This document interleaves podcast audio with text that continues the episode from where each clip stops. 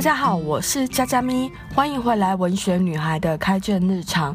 新年快乐！祝大家二零二一年能够身体健康，然后每一件事情都顺顺利利的。今天呢，我要继续讲的主题是个人与社会之间的关系，然后把重点放在科技的这个部分。我要介绍一本书，是卡尔纽波特他所写的《深度数位大扫除》。然后这本书里面，它其实在讲的就是说，我们要有意识的来使用数位工具。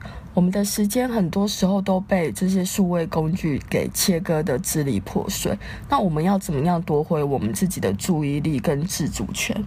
那在这本书里面呢，他强调说，我们要根据自己的价值观，有意识的删减或者是权衡连线的时间，然后选择对自己最有帮助的线上活动。要把简洁也可以丰富的这个概念运用在我们和数位工具的关系上面。我不知道大家是不是像我一样，曾经试过就是减少上网的时间，但有时候成果就都不是很好。作者说呢，我们需要一套完整的执行策略。他提议我们要实行数位断舍离。那什么叫做数位断舍离？那为什么要做数位断舍离呢？成为一个数位的极简主义者，是因为我们想要把宝贵的时间拿来做更有价值的产出，拿来学习或者是维持重要的人际关系。我们不想要再被各式各样的数位工具把我们的时间切割，然后也不想掉入商人们刻意设下的注意力陷阱。这些数位的极简主义者，他们了解到说，拥有更多的科技可能会让我们的生活体验变得更少。如果科技的存在不能帮他们，就是为珍惜的事物增加价值的话，那他们不会为了一点点的便利或者是好处而牺牲自己的时间来用这些科技工具。那我们要怎么样做数位断舍离呢？这有一个实践的流程。第一点，你就是要先腾出三十天，也就是一个月的时间，在这段时间里面呢，你要暂停使用那些可有可无的科技。第二点，你要利用这个三十天的这个暂停的时间，重新去探索，然后发现让你有成就感、有意义的活动和一些行为。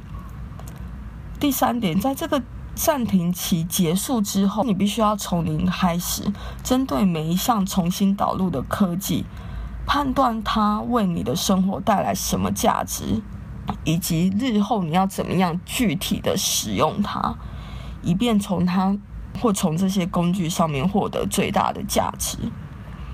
我们要有意识的选择数位工具，我们不要混淆方便跟关键或者是重要的概念，有时候很方便的东西，其实它不一定很重要，它其实是不需要，或者是被你的生活中删除也没有关系的。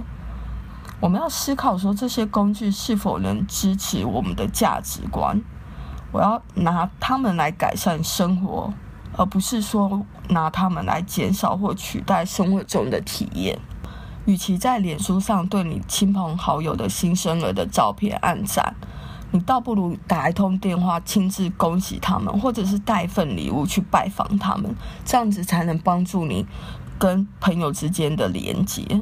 作者呢引用了雪莉特克的论点，雪莉特克呢他写了一本书叫做《在一起孤独》，那里面呢有一个重点就是说我们要强调。线上的交流不可以取代面对面的对话，因为面对面的对话才能帮助我们学习去聆听，然后感受到被理解的喜悦，以及帮助我们培养同理心。我们呢要限制使用数位工具的时间及方式，要依照固定的操作程序。譬如说，你可以规定自己每天下班之后的一段特定时间，譬如说七点到八点。然后只能在桌机上面使用社群媒体，而不能在手机的 App 上面使用这些社群媒体。还有一件事情是非常重要的，就是大多数的人在进行这个数位断舍离的时候呢，他们要思考省下来的这些时间，你要做一些什么事情。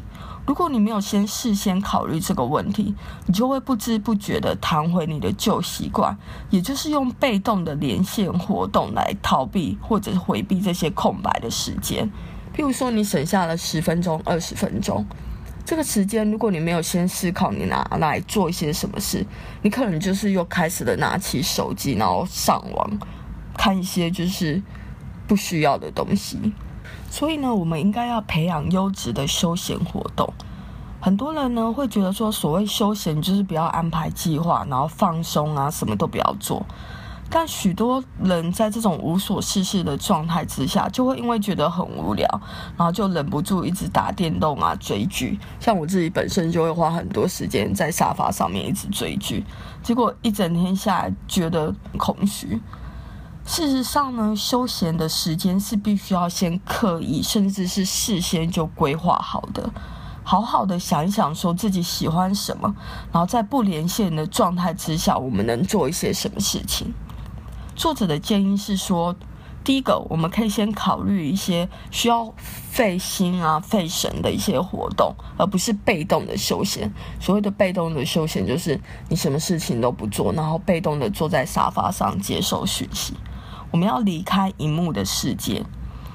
如果呢，我们可以用更复杂的方式和实体的世界交流的话，这样可以帮助我们发挥潜能，增加真实的体验。